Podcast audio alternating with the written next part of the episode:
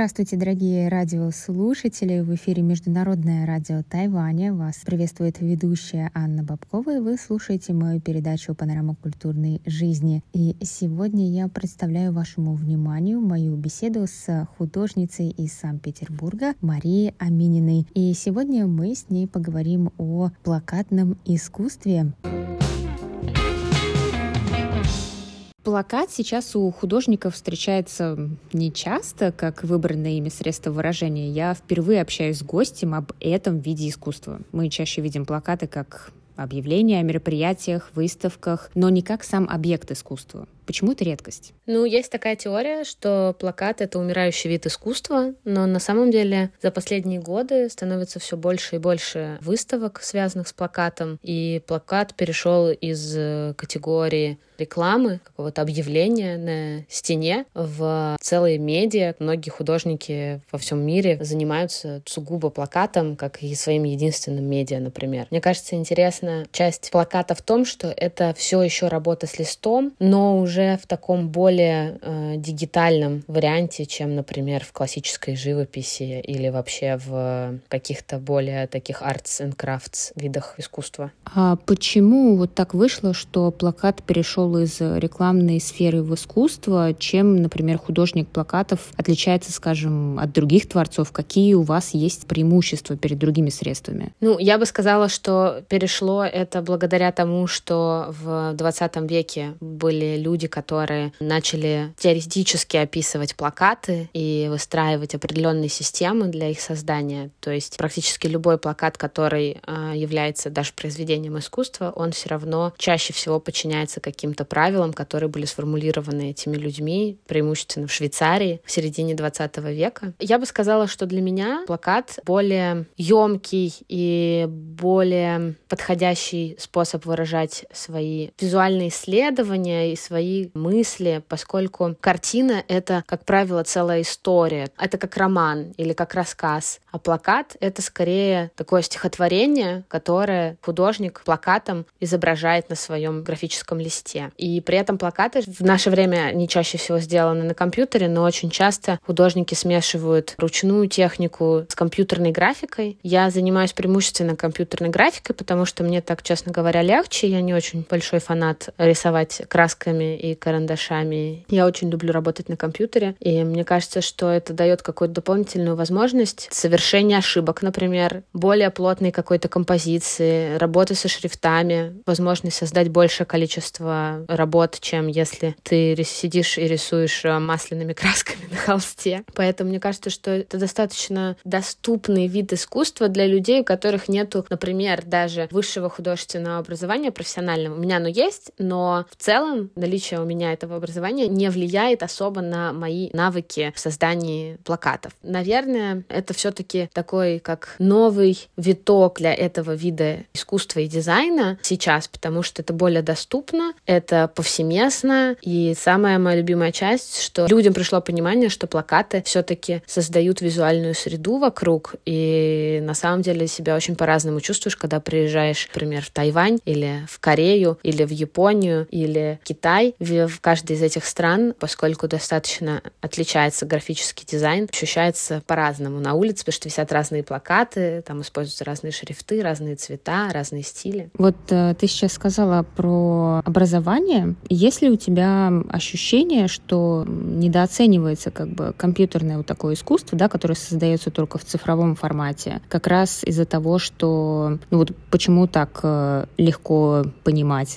скажем, и ценить картины, да, написанные маслом, потому что для этого нужен навык. И как раз этому сейчас обучают там, да, в университетах э, искусства. Вот как ты сейчас как раз сказала, что не обязательно иметь образование для того, чтобы делать э, что-то подобное. Есть ли у тебя ощущение, что из-за этого это искусство меньше ценится? А, возможно, но мне кажется, что это скорее связано с тем, что компьютерное, любой вид компьютерного искусства, будь то фотография, фотография, наверное, немножко более старая, чем плакаты. Хотя плакаты, в принципе, уже в 18 веке делались просто руками. Но, наверное, я думаю, что все-таки живопись это такое традиционное, то, что мы все смотрим в музеях. А, но на самом деле есть вообще музей дизайна, где представлены плакаты в том числе. Поэтому так сложно сказать. Мне кажется, кому что подходит. Это как с современным искусством, кому-то нравится, кому-то не нравится. На моей выставке был ряд плакатов, 8 плакатов, которые, ну, по моим ощущениям, вызвал все-таки наибольший интерес у публики. Было видно, что людям в сравнении с инсталляцией, а, людям было интереснее посмотреть на плакаты, и они прям мне задавали вопросы, как я их создавала, какую мысль я пыталась изобразить на этом плакате конкретном. И поскольку у меня плакаты связаны с конкретными локациями в регионе Юнлинь, то люди, которые были из каких-то городов, которые были представлены на этих плакатах, они прям подробно меня расспрашивали, почему я сделала так, почему я изобразила это, почему здесь написана такая информация относительно их города и как я собирала информацию. Я думаю, что если бы на моей выставке была представлена живопись, то была бы немножко другая ситуация. К тому же живопись все-таки, поскольку я из России, для меня живопись — это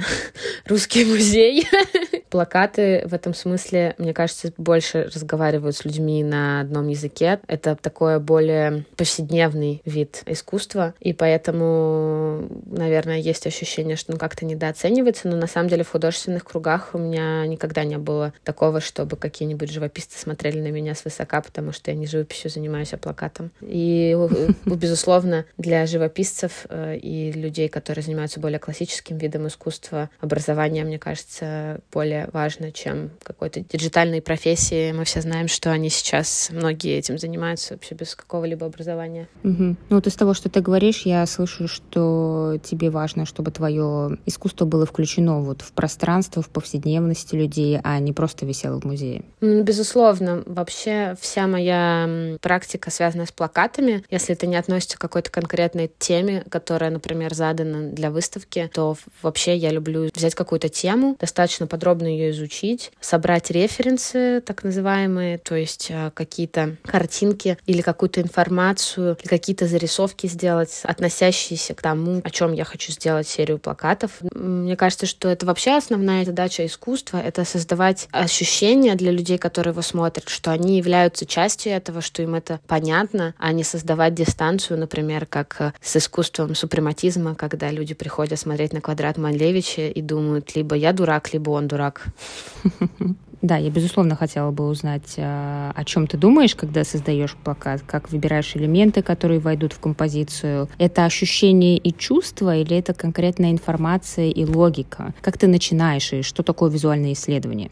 Это очень хороший вопрос. Я начинаю, как правило, с того, что я собираю ключевые слова относительно той темы, которая мне интересна. Зачастую я делаю какой-то такой mind map, то есть я строю логические или какие-то связи, которые для меня персонально работают. После я стараюсь определиться с тем, что конкретно я буду изображать на плакате, поскольку все-таки плакат — это чаще всего работа с шрифтом, каким-то изображением, графикой. И поскольку я не люблю, чтобы это было просто набор каких-то абстрактных элементов, я пытаюсь закладывать какую-то дополнительную информацию даже в графику, которая может казаться абстрактной, но на самом деле в ней есть э, тоже смысловая нагрузка. Например, если мы вернемся к этим плакатам, которые я делала про Юнлинь, некоторые плакаты в виде бэкграунда я использовала карты дорог с Google Maps. И таким образом дробила лист на несколько зон, и в них уже располагалась располагала оставшиеся элементы, которыми расставляла акценты. Где-то я использовала исторический контекст, например, в плакате про Тайвань. Я использовала большой красный круг, который стоит за шрифтом, который обозначает, ну, в моем понимании, за мою жизнь на Тайване, местные люди очень много говорили про японцев и про Японию, и про то, что Япония дала Тайваню, но в целом они уже себя с ними не соотносят, поэтому я пыталась изобразить присутствие японской культуры, и также, например, этот большой красный шар для меня Тайвань — это про много солнца,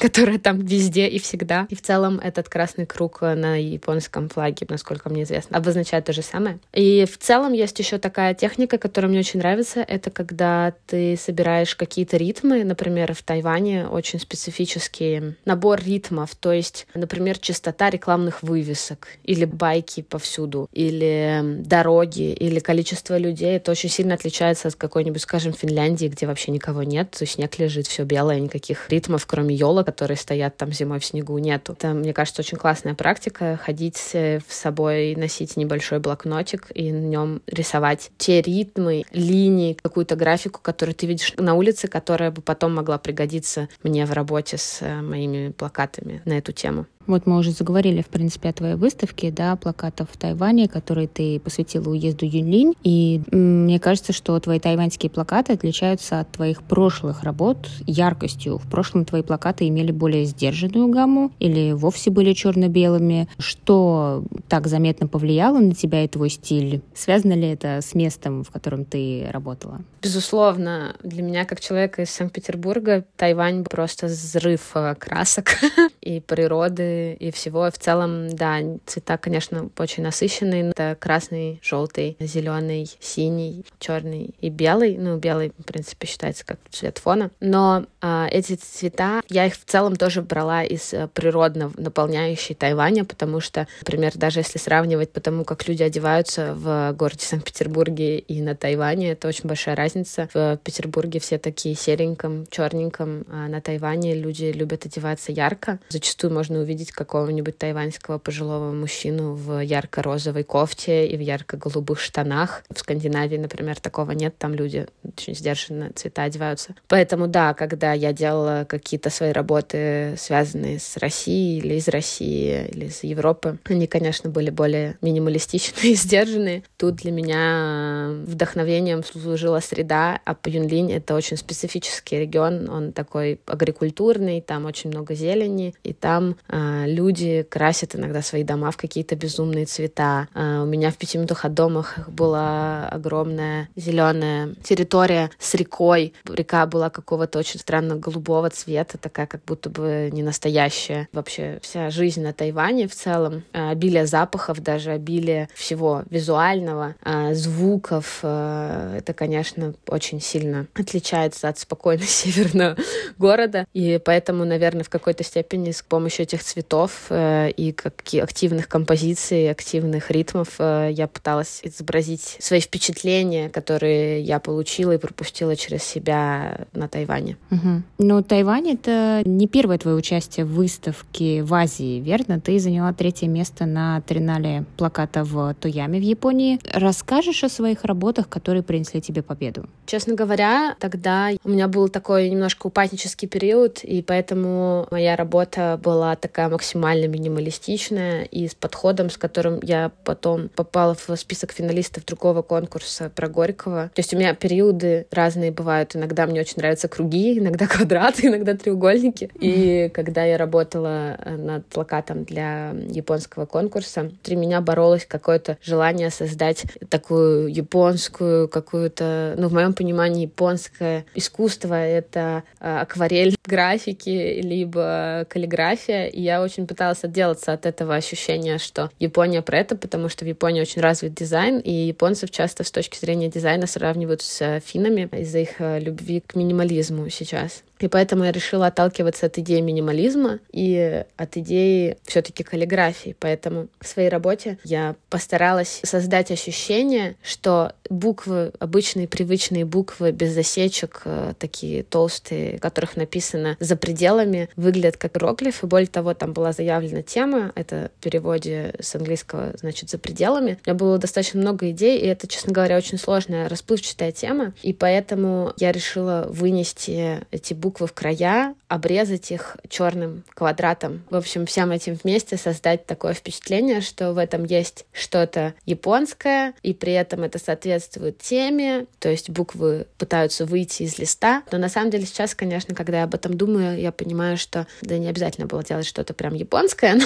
но мне тогда было очень интересно, потому что я люблю тему Азии еще со времен школы. Извини, если вопрос неловкий, но как получить первое место? Чего тебе тогда не хватало? Мне кажется, мне не хватало лично смелости, потому что я много думаю о том, что делаю. Иногда мне кажется, когда я смотрю победителей, иногда какая-то выигрывает просто от клякса на плакате. Мне кажется, что, наверное, как-то мне нужно больше не бояться экспрессии свою показывать на своих работах, потому что иногда я что-нибудь такое сделаю, а потом у меня включаются эти ограничители в голове, я начинаю думать, нет, ну это что-то что-то переборщило. Вот эти вот правки впоследствии, они очень часто, мне кажется, ну, в моем случае могу сделать работу хуже, но я с этим активно борюсь. Ну и к тому же, все-таки мне кажется, что в конкурсах часто играет роль, если там указана тема, то соответствие этой темы, и у жюри есть свое представление об этой теме, а у участников свое. И тут, мне кажется, это очень субъективный вопрос. Кому-то кажется, что это больше подходит, кому-то, что что-то другое. Но, естественно, если человек, художник, понял тему заданную лучше и смог ее изобразить лучше, то большее количество членов жюри ее поймет. Поэтому, наверное, в целом это все справедливо и все честно. Но я могу сказать вот только про себя, что, наверное, надо мне быть более экспрессивной и смелой. Сложно создавать искусство, когда из него делается такой вот конкурс соревнования?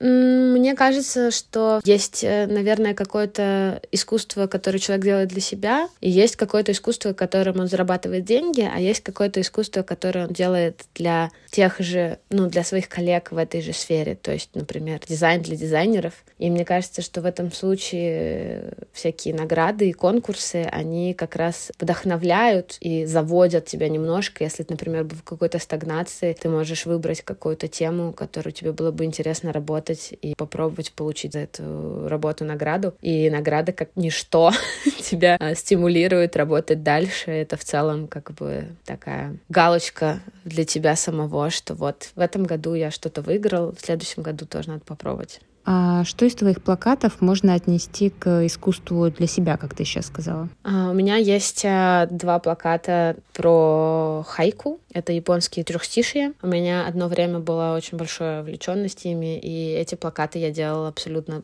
просто для себя. Э, мне не было интересно их куда-то выстав... ну, выставлять, да, а куда-то отправлять или что-то с ними делать. То есть это было просто такой мой внутренний порыв их сделать. И вообще я часто делаю какие-то, скорее, задумки, то есть э, часто сижу с своим, например, блокнотом и рисую в нем что-то и пытаюсь изобразить какие-то идеи, которые у меня есть э, в виде просто схем, чтобы не забыть. И потом, когда, например, мне понадобится сделать какие-то работы на выставку или просто появится желание сесть э, за компьютер и довести какую-то работу до ума, что у меня будет какой-то запас, чтобы я смогла выбрать и доработать то, что мне пришло в голову. Хайку такая короткая форма, что, наверное, мне нельзя не спросить тебя, какое стихотворение твое любимое.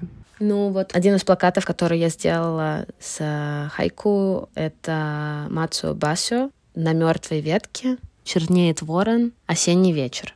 Как всегда, моя любимая тема серого Петербурга и какой-то темноты, я не знаю. Но на самом деле тогда, когда вот я этим занималась, я прям записывала любимые хайку и пыталась как-то изобразить их э, с помощью какой-то графики. Но это на самом деле очень непросто, потому что они все-таки очень короткие.